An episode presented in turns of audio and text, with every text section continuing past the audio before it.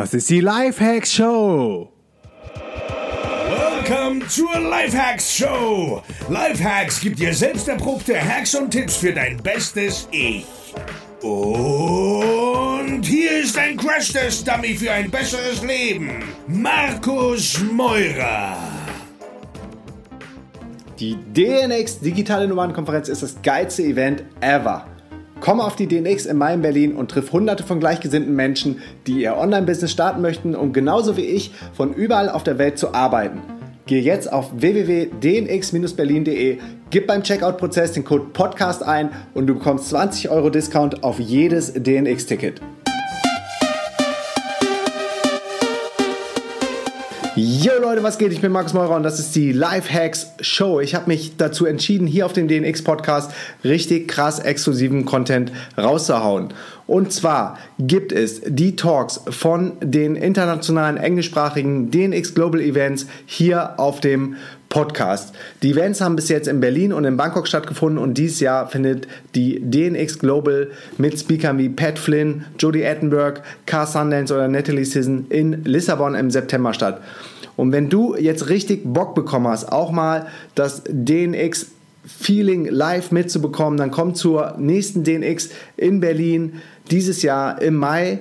Und das ganze Speaker-Programm und was sonst noch alles abgeht mit den äh, Pre-Events, Workshops, Masterminds, ähm, einer fetten Party, das findest du alles unter www.dnx-berlin.de und natürlich auch das Speaker-Programm mit den krassesten Persönlichkeiten aus der deutschen Szene. Und wenn du dann ready bist, das Ticket zu holen, dann gib den Code LIFEHACKS ein, alles zusammengeschrieben und mit Z am Ende und du bekommst nochmal 20 Euro off von mir. Alright, that's it. Viel Spaß beim Hören und peace and out. Guys, we're excited to be here. Uh, we're here all the way from the States. Um, but we really want to thank Marcus and Feli and the entire DNX crew. This is fucking awesome. Just give them a round of applause. This is an amazing event. And before we start, we have to do a Snapchat, and you guys are going to be the stars. So we're going to count to three, and you guys are going to yell as loud as you can. We're, we're the vegan bros. You're going to yell, Vegan bros suck. Can you do that? We're gonna practice. Yeah, one practice, then we'll do the real thing. Okay, so vegan bros suck. One, two, three. That's awesome. A little louder, a little louder. One, two, three. Oh, sweet. Okay, sweet. All right, all right, here's the real thing. Loud. One, One, two, three. Oh, that's awesome. Oh, that's so fucking awesome. We're trying to get Snapchat, guys, so that's kind of a new thing for us. All right. There you go. So let's get started. All right, we'll start now, sorry. All right. So he who has a why to live for can bear almost any how. Keep away from people who try to belittle your ambitions. Small people always do that, but the really great make you too feel like you can become great. I think I screwed. So, so who here either already is or wants to do whatever the fuck you want, travel the world, and make a shit ton of money all at the same time? Show of hands. Yes. So imagine for a second that you graduated from college and immediately within the first year, you opened up a gym, and in that first year, you made over $300,000 in revenue with a six figure profit, but you weren't fulfilled. So you opened up two more gyms, and both of those were extremely successful, and now you're just raking it in. But you're still not fulfilled. You dreamed about working online so you could get out of your small town, have a bigger impact on the world, and just experience the world. And now imagine for a second that you conjured up an idea that would allow you to do exactly that. Picture this. You've got a spark for a great idea. You think it could be a game changer. It would finally give you the ability to work from your computer and become a digital nomad. You spend $1,000 plus flight plus hotel US to fly clear across the country from your small town in Michigan all the way to San Francisco for an exclusive one day mastermind event with two of the top fitness internet marketers in the world.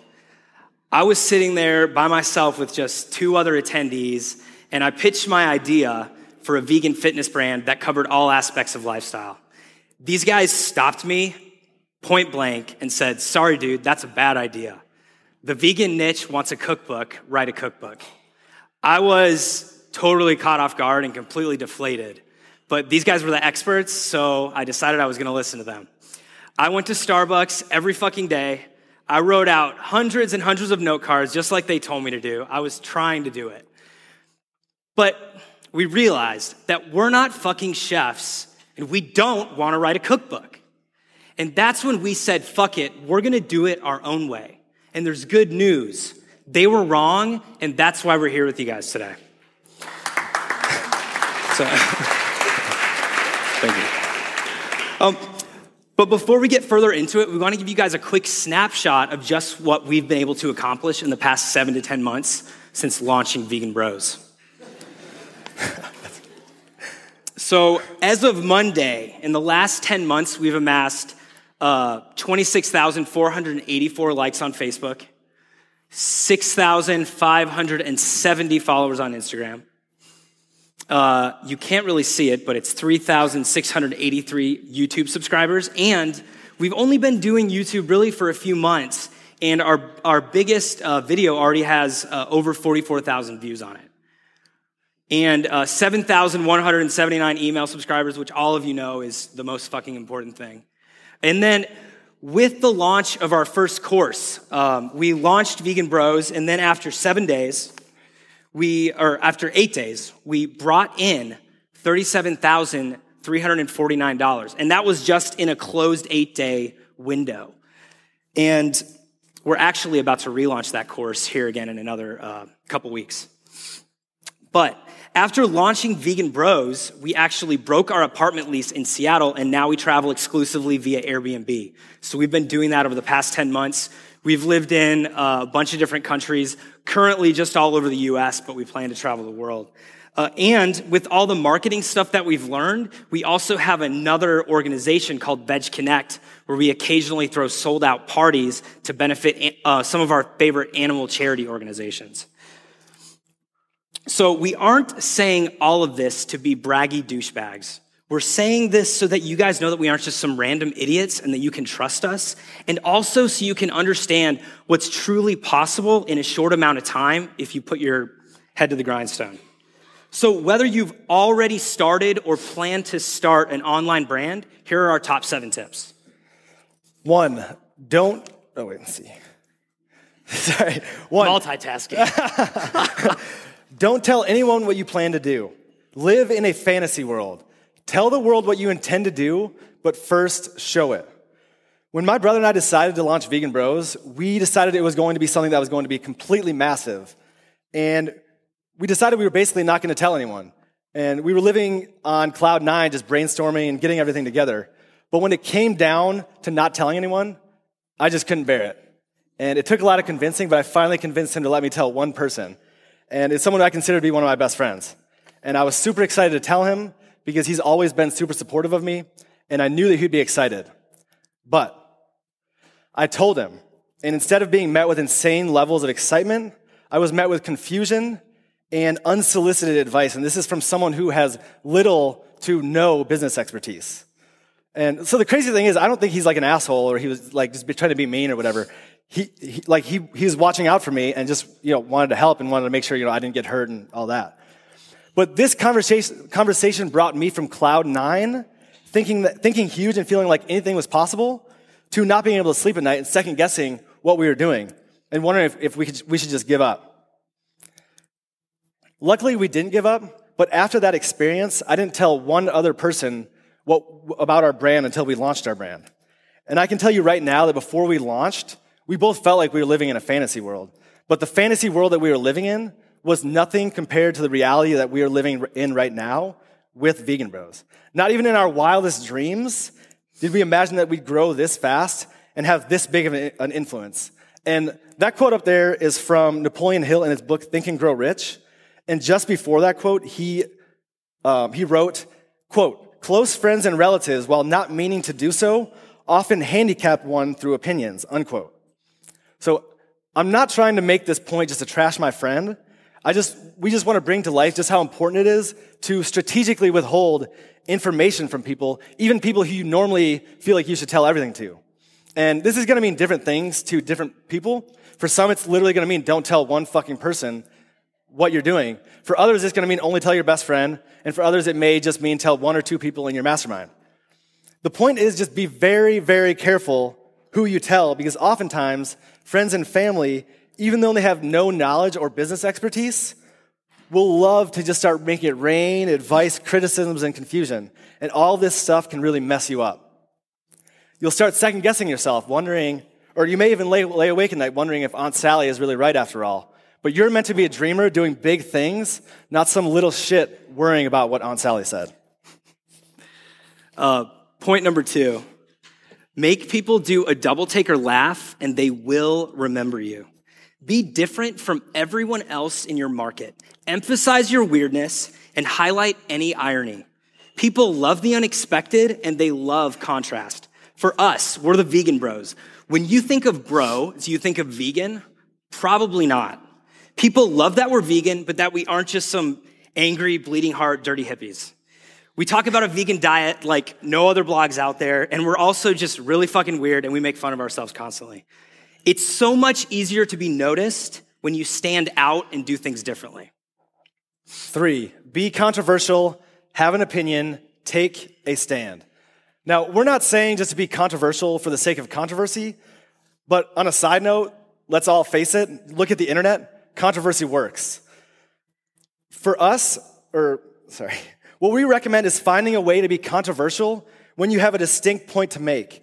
Controversy will always drive more tr- traffic and stir people to check out what you're talking about.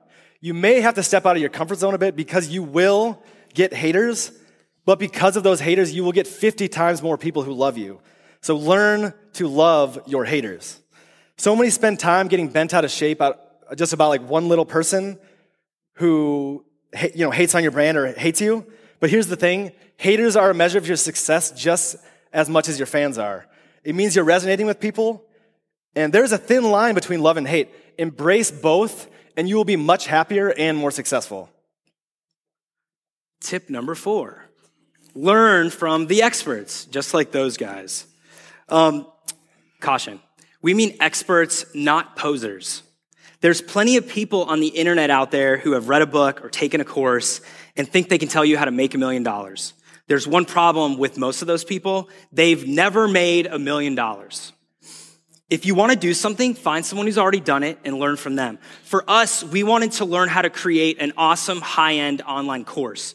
So we learned from, from the two guys who are the experts at that online, David Siteman Garland and Jeff Walker, because they're the experts.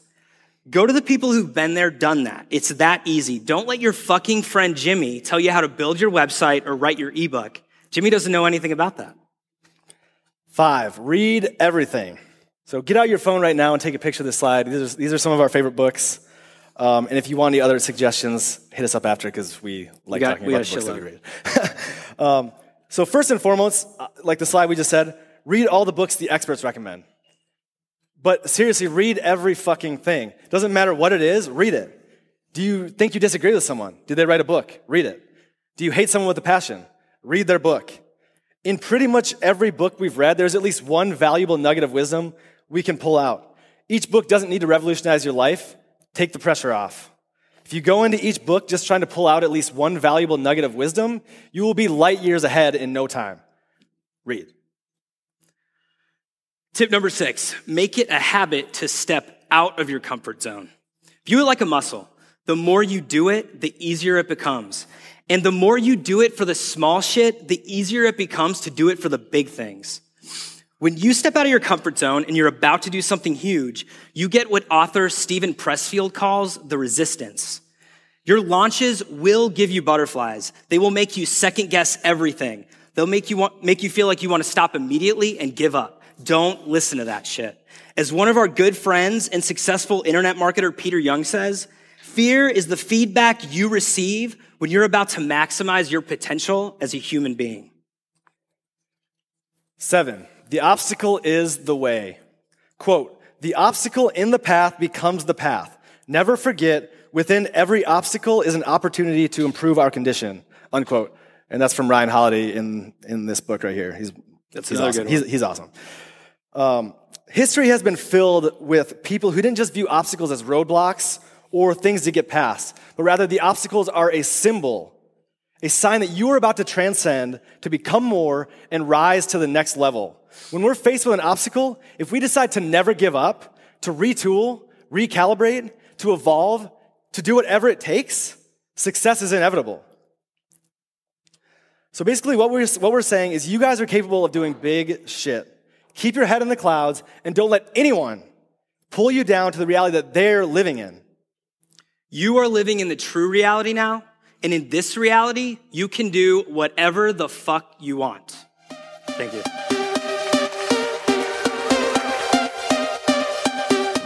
Yeah, yes, yo. Thanks für deinen Support. Und wenn du noch mehr mit mir connecten möchtest, here we go. Erstens, komm in die kostenlose DNX Community auf Facebook unter www.dnxcommunity.de. Ich bin jeden Tag am Start und helfe, wo ich kann. Zweitens, triff dich mit mir auf dem geilsten Event ever, der DNX Digitale Nomadenkonferenz im Mai in Berlin. Gehe dafür jetzt auf www.dnx-berlin.de und mit dem Code PODCAST schenke ich dir 20 Euro auf jedes Ticket. Drittens, folge mir um die Welt und trag dich auf www.dnx-berlin.de slash slash news in den kostenlosen Newsletter ein. Viertens, folge mir auf Facebook, Instagram und Twitter unter Markus Meurer. Fünftens, gehe jetzt auf www.lhsupporter.de und werde Lifehack-Supporter ab 3 Dollar. Sechstens, gehe auf www.podcastbewertung.de und hinterlasse mir eine kurze Bewertung am iPhone. Unten rechts auf die Lupe tippen, nach Markus Meurer suchen, Podcast antippen und auf Bewertung schreiben gehen. Yo, that's it. Peace and out.